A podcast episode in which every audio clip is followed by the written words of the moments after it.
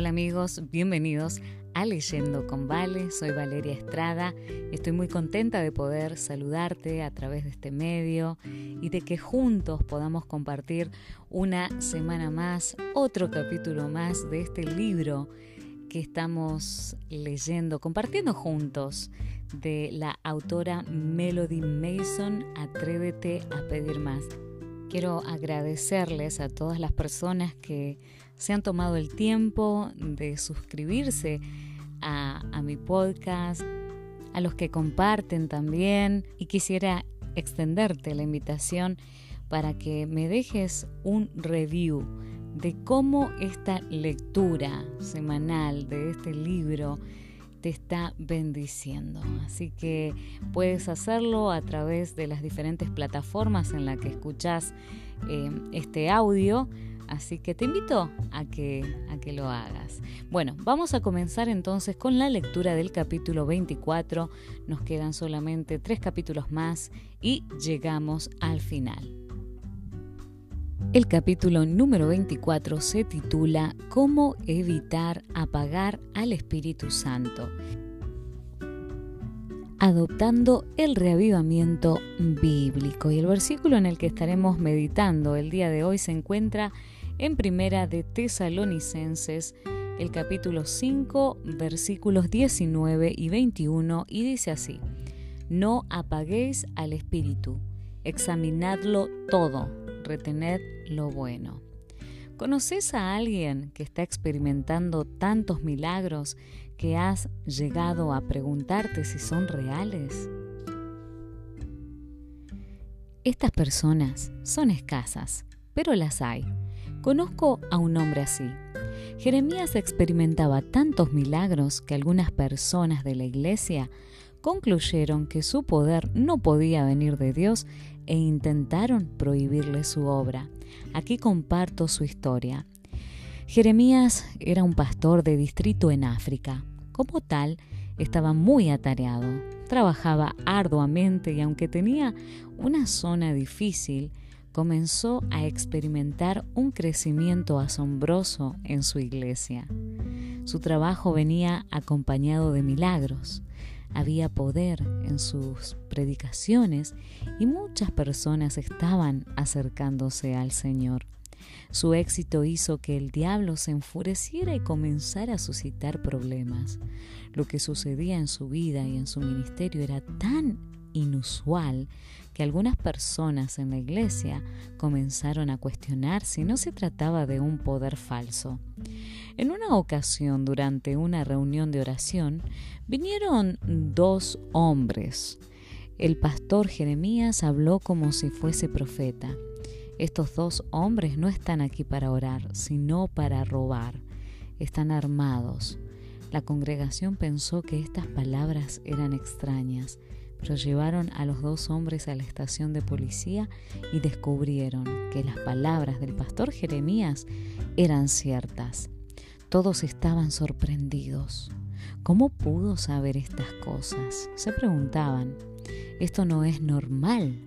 A partir de este acontecimiento comenzaron a temer, pero el diablo era quien estaba más asustado.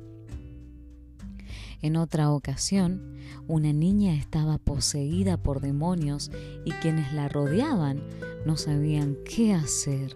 Así que dijeron, llamemos al pastor Jeremías para que ore para que los demonios se vayan. Inmediatamente después de esta sugerencia, los demonios exclamaron, no, no, no, no llamen al pastor Jeremías, ya nos vamos y la niña fue sanada justo en ese instante y en ese lugar, sin que el pastor Jeremías tuviese que ir a orar. Al acercarse el momento de su ordenación, la iglesia decidió no ordenarlo.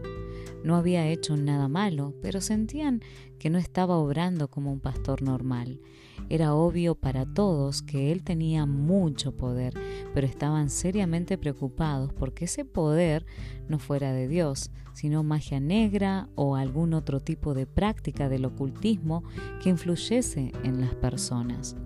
Para confirmar sus sospechas, los directores ministeriales decidieron llevar a cabo una investigación especial. Un día, mientras el pastor Jeremías estaba fuera de su casa, entraron y la inspeccionaron, pero no había nada fuera de lo normal y no había señales de magia negra o de ocultismo. Luego entrevistaron a su esposa. ¿Qué hace su esposo cuando está en casa? ¿Tiene algún comportamiento extraño? ¿Cuáles son sus hábitos? Es un buen marido, contestó ella. Es amable con su familia, no hace nada raro, pero hay algo que hace todos los días y que probablemente la mayoría de la gente no hace. Se levanta a las 3 de la mañana cada día para orar y estudiar su Biblia y dos veces por semana me pide que no le prepare comida porque ayuna y ora. Atónitos se quedaron sin preguntas y con feliz asombro sacudieron sus cabezas y volvieron a sus hogares. Finalmente convencidos de que el poder que veían en la vida del pastor Jeremías verdaderamente provenía de Dios y no de Satanás, decidieron ordenarlo. Poco después de su ordenación, lo llamaron como evangelista de una de las asociaciones más grandes de la región. El Señor continuó bendiciendo su ministerio a medida que él condenaba valientemente el pecado y llamaba a las personas al arrepentimiento. Muchas más personas fueran ganadas para el Señor y como resultado los ancianos de la iglesia llegaron a respetarlo cada vez más. Luego lo llamaron a trabajar como evangelista de unión. Dios lo bendijo en su tarea incansable. Más adelante fue llamado a trabajar como presidente de una asociación. Hoy se desempeña como secretario de unión en la región y Dios continúa bendiciendo su ministerio. La razón por la cual comparto esta historia es porque el testimonio del pastor Jeremías ilustra un punto importante. Aunque hablamos acerca del poder de Dios, no estamos acostumbrados a verlo en nuestra vida diaria. Así que muy a menudo, si vemos un poder así, podemos estar tentados a dudar o a pensar que es falso. Al hacer esto, si no somos cuidadosos, podemos contristar al Espíritu Santo. No estoy sugiriendo que aceptemos todos los milagros y los acontecimientos sobrenaturales como si fueran provenientes de Dios. Todo debe ser probado y medido con las escrituras, pero antes de desanimar la obra genuina de Dios y lanzar obstáculos innecesarios en el camino de alguna persona, es necesario que preguntemos ¿Cómo mido esto con la palabra? ¿Cuál es el fruto? Si se están ganando personas para el Señor y se están alejando genuinamente de sus pecados, lo más probable es que no sea el enemigo trabajando, porque Él no convence a la gente a arrepentirse y abandonar sus pecados. Confundiendo lo genuino con lo falso. El reavivamiento genuino siempre incluye una reforma genuina. El reavivamiento falso puede ser excitante y puede hacer que las personas se sientan extrañas por dentro, pero no hay un escrutinio profundo del corazón, no hay reforma profunda ni abandono del pecado. En vez de eso, la gente queda atrapada por sus pecados, perdonada y fortalecida para continuar sus vidas aún en pecado. Confundir la obra verdadera de Dios con el engaño no es algo que suceda solo hoy. Ocurrió en tiempos bíblicos también. Considera lo siguiente. Ana, mientras ella se lamentaba con gran entrega y súplica y hacía voto a Dios al pedir un hijo, el sacerdote Elí acusó a esta humilde mujer de estar ebria. Quizá pienses que él de todas las personas en ese lugar debiera haber reconocido cuando alguien experimentaba arrepentimiento genuino de corazón y reavivamiento espiritual, pero no fue así. Sin embargo, Dios sí reconoció esto y al año siguiente las arrepentidas y entrecortadas oraciones de Ana fueron respondidas y dio a luz un bebé llamado Samuel que se convirtió en el siguiente profeta de Israel. Los discípulos de Cristo, después del Pentecostés, los discípulos estaban tan dominados por el Espíritu Santo que fueron capaces de compartir el Evangelio en otras lenguas y ser entendidos.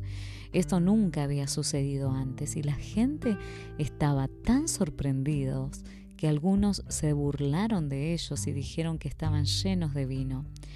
Algunos de los que presenciaron estas cosas comenzaron a gritar, cuidado, cuidado pueden estar sucediendo cosas maravillosas, pero no es un reavivamiento verdadero, es falso. Pero ¿era falso acaso? No. Pedro siguió predicando el Evangelio con poder y cerca de 3.000 personas se convirtieron en creyentes ese día y se volvieron de sus vidas de pecado. Cristo, la ilustración más sorprendente es la vida de Cristo mismo después de echar un demonio y de sanar al hombre que había sido ciego y mudo, los fariseos inmediatamente gritaron, esto no es obra de Dios. Este hombre está echando demonios por el poder de Beelzebú, el príncipe de los demonios.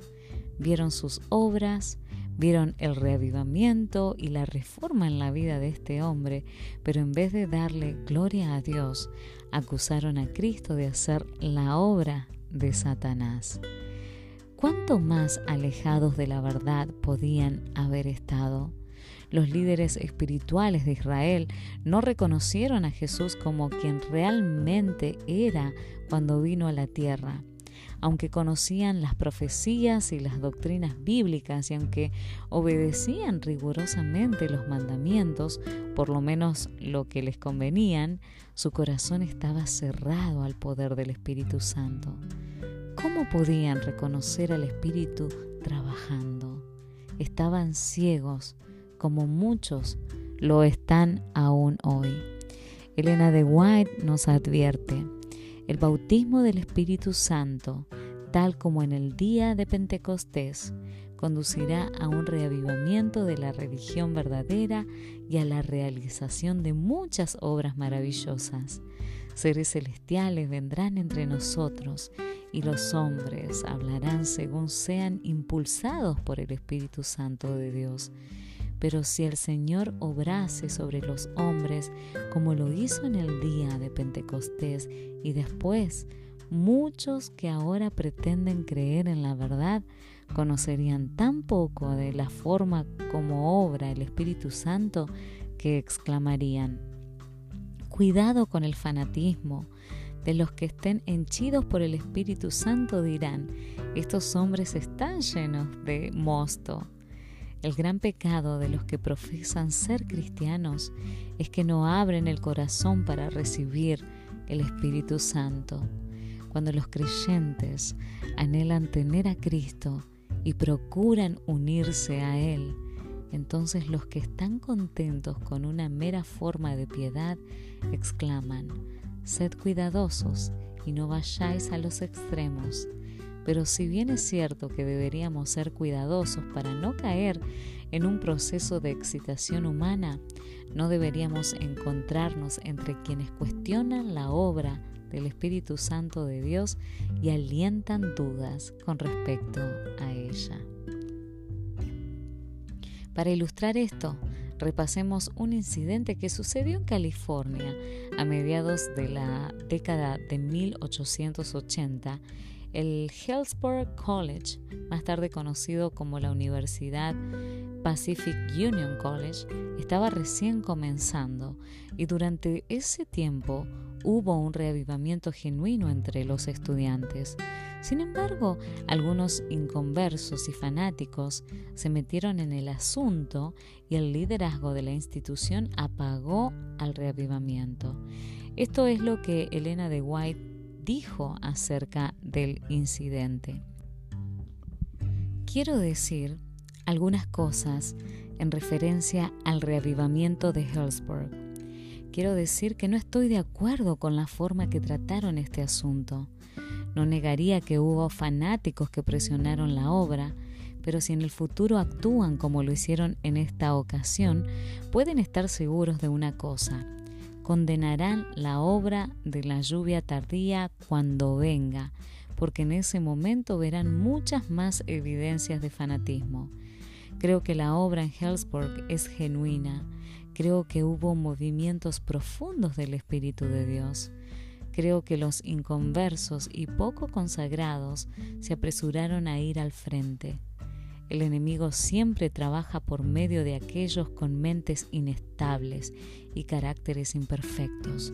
No creo que el pastor E.P. Daniels haya actuado sabiamente en todas las cosas y se abriría un nuevo capítulo en la experiencia de los trabajadores si no hubiese algún tipo de error en estos asuntos. ¿Acaso Dios no les ha presentado los defectos y la falta de sabiduría en sus vidas y en su administración? Si el pastor Daniels erró en alguna cosa, ¿quién de ustedes se atrevería a decirle que no predique más? ¿Quién de ustedes se animaría a parar la obra porque en su juicio finito no todo lo que ocurrió estuvo de acuerdo con sus ideas? Cada vez que pienso en este asunto siento tanto dolor que rápidamente intento quitarlo de mi mente. Cuando deba hacerse un esfuerzo en la obra del Señor, Satanás estará listo para hacerse ver, pero ¿será responsabilidad de los ministros alzar la mano y decir que esto no puede avanzar porque no es la obra de Dios? Creo que Dios le estaba dando a la gente en Hellsburg una advertencia y creo que algunos hubiesen aceptado la verdad y creo que ustedes no tenían ningún derecho a poner sus manos en esa obra, sino que debieran haberse unido a ella. Si vieron errores, como seguramente los hubo, entonces deberían haberlos corregido de la manera más privada posible y no haber puesto argumentos o excusas en las mentes de los opositores de la verdad para que resistieran la verdad. Quisiera que entiendan cuán delicado y peligroso es entrometerse en el trabajo divino a menos que tengan luz del cielo que los guíe en sus decisiones. Me temo que ustedes contristaron al Espíritu de Dios. Si esta es la forma en la que ustedes se manejan cuando Dios envía el bien, tengan por seguro que los reavivamientos serán escasos. Cuando el Espíritu de Dios venga, será llamado fanatismo como en el día de Pentecostés. Estos hombres están llenos de mosto, fue lo que dijeron aquellos que no tenían un interés decidido en la obra. Debemos ser muy cuidadosos de no plantar semillas de duda o hablar en contra de lo que el Espíritu Santo está haciendo, llamándolo malo o fanático. Si bien debiéramos pedir a Dios sabiduría respecto a cómo responder cuando los no consagrados se levanten y quiten mérito al trabajo, no debemos dejar sombra de duda o apagar una obra verdadera de Dios. Como seres humanos tendemos a ir de un extremo al otro y esto es lo que Satanás quiere. Su objetivo principal es que abracemos el fanatismo por un lado y el formalismo frío por el otro. De cualquiera de las dos formas, no reconoceremos sus trampas. La mayoría supone que el fanatismo es el peligro más grande. Sin embargo, el formalismo frío puede ser igual de desastroso. Aunque el formalismo frío puede enorgullecerse de no caer en las ilusiones de la nueva era, bien podría alejarnos de reconocer el derramamiento del Espíritu Santo cuando venga. Esto es peligroso. No podemos estar en ninguna de las dos zanjas espirituales. Debemos estar en el camino estrecho y angosto, aferrándonos fuertemente de la mano de Dios y recibiendo diariamente el aceite fresco proveniente de la habitación de su trono. La prueba de la raíz y el fruto. Es importante recordar que una falsificación poderosa es una imitación de algo genuino, aún más poderoso, solo con unas pequeñas diferencias. En vez de ser rápidos en rechazar un reavivamiento genuino por sus similitudes con movimientos no, bíblicos, o en vez de adoptar erróneamente un reavivamiento falso porque parece genuino y promueve a Cristo, necesitamos buscar las diferencias que muestran la verdadera esencia del movimiento. Lo verdadero y lo falso pueden parecerse mucho, de varias maneras. Elena de White escribe, el sendero de la verdad se halla al lado y cerca del sendero del error, y ambas sendas pueden parecer ser una para las mentes que no son guiadas por el Espíritu Santo y que por lo tanto no están prontas para discernir la diferencia entre la verdad y el error. En los días de los pioneros adventistas, se estaba dando un gran despertar religioso.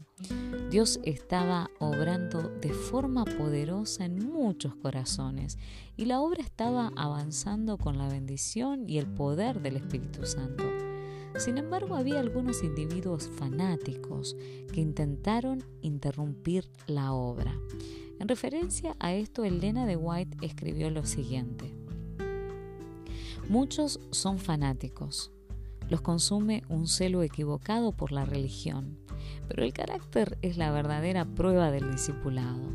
¿Poseen ellos la mansedumbre de Cristo? ¿Poseen su humildad y su dulce benevolencia?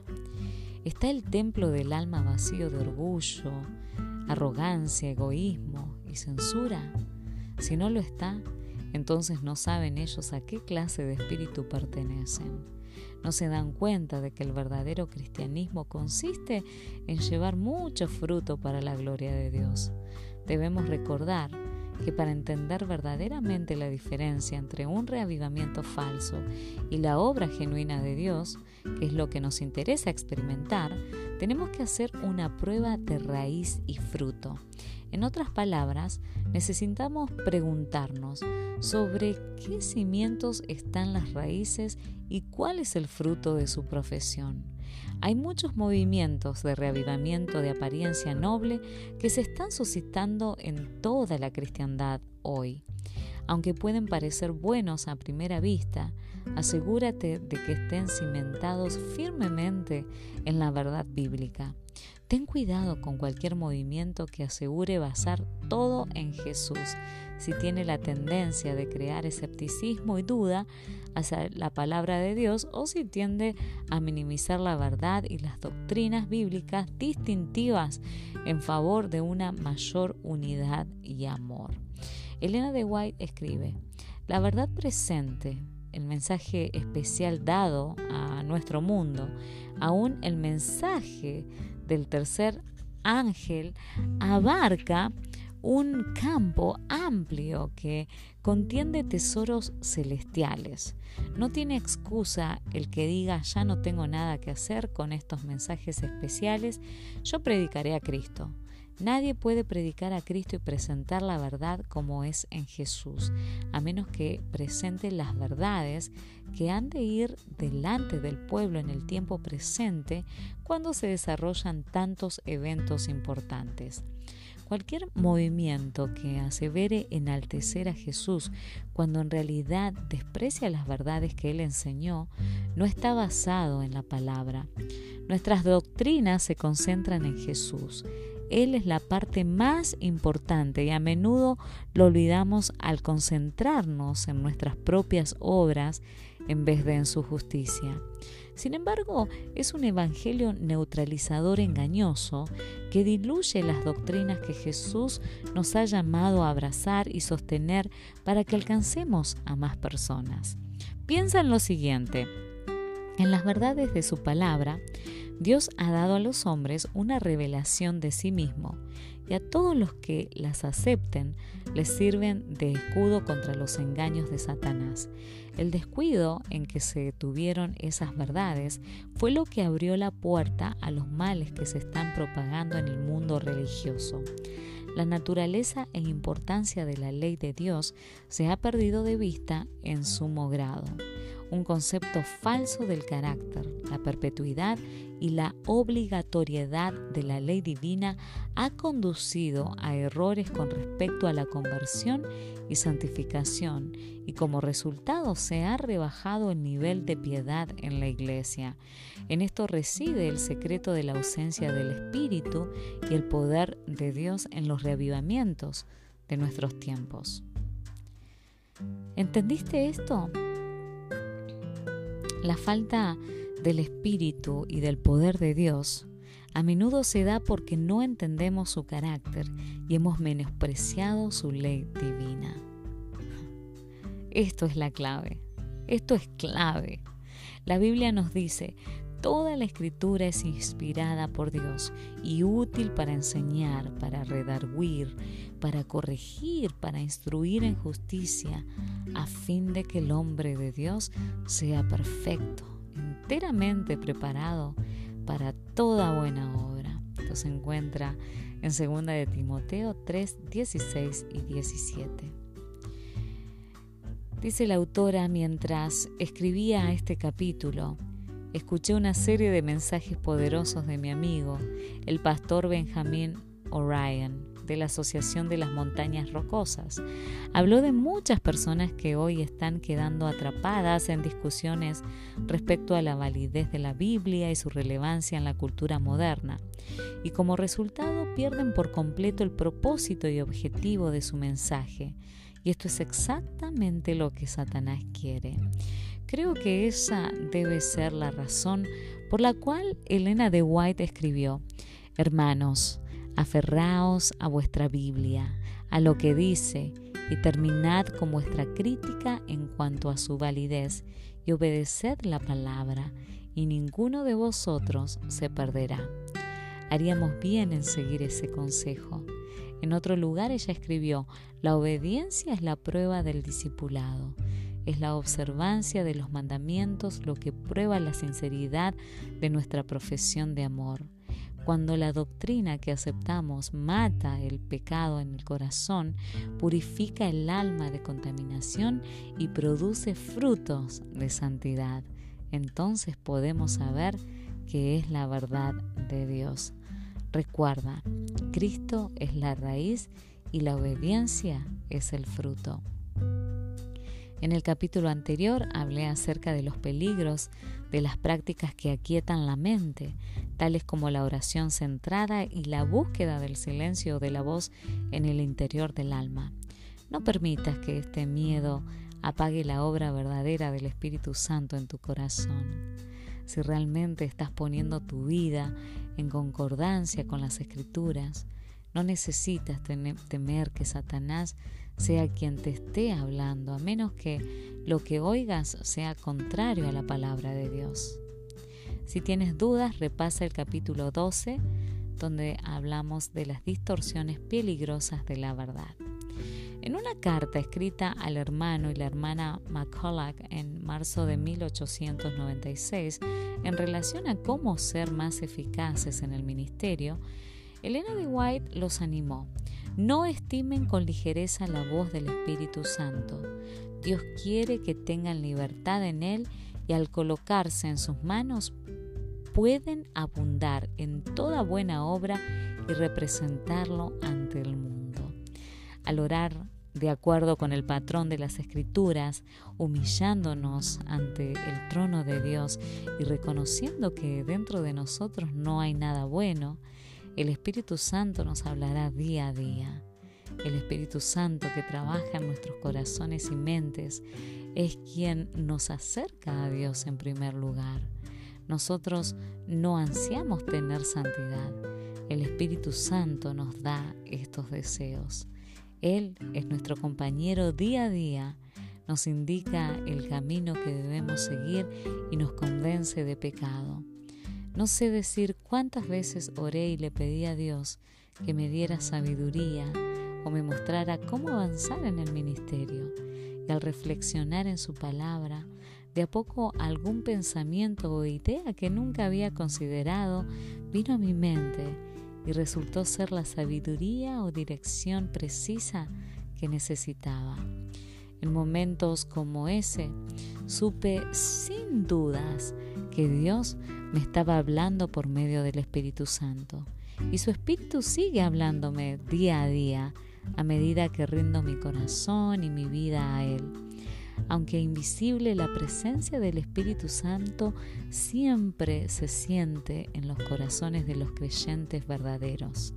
El Espíritu de Dios no solo trae convencimiento de las cosas que necesitamos arreglar en nuestras vidas, sino que también nos indica cuándo hablar, qué decir y cómo alcanzar a aquellos a nuestro alrededor. Al seguir estas indicaciones, a menudo por fe, he visto cómo era exactamente lo que necesitaba en situaciones específicas. No hay nada más maravilloso que saber que realmente estás en sintonía con la voz del Espíritu Santo.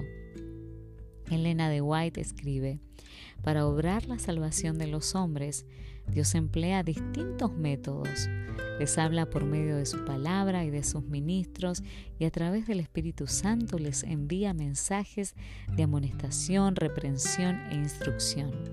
Estos medios fueron designados para esclarecer el entendimiento del pueblo, para revelarles su deber y sus pecados y las bendiciones que les es posible recibir, para despertar en ellos un sentido de necesidad espiritual, de modo que se dirijan a Cristo y encuentren en Él la gracia que necesitan. Hace unos 100 años se le advirtió a la Iglesia, en el tiempo presente, hay un estado casi universal de escepticismo respecto a las operaciones del Espíritu Santo, especialmente en la manifestación de los dones. La incredulidad aleja de la mente al Espíritu de Dios, apaga el Espíritu y deja a las masas expuestas a los engaños de estos últimos días.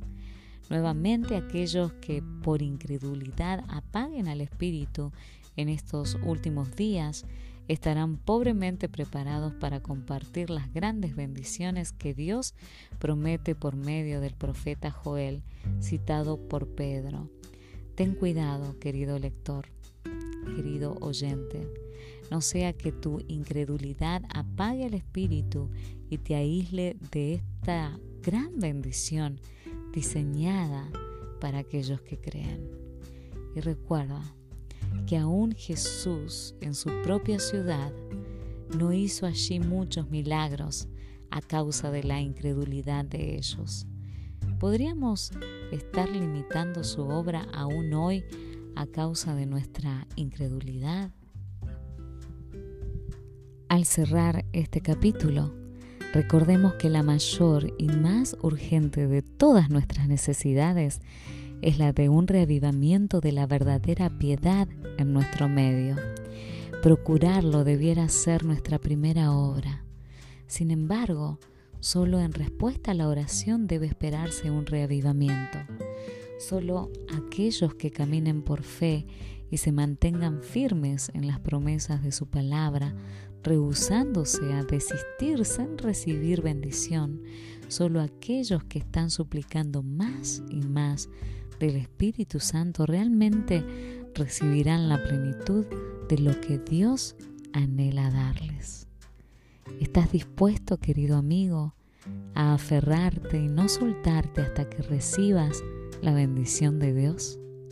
Te desafío a que escudriñes las escrituras, que evalúes y pruebes todas las cosas y una vez que sepas que estás firmemente cimentado en la roca sólida, te desafío a que te mantengas firme con una tenacidad que no se suelte.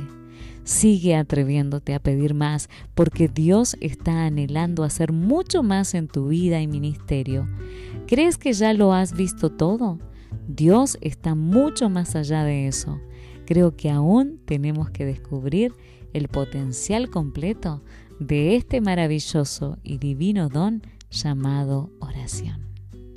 Gracias por escuchar. Te espero la próxima semana en el capítulo número 25. Que Dios te bendiga.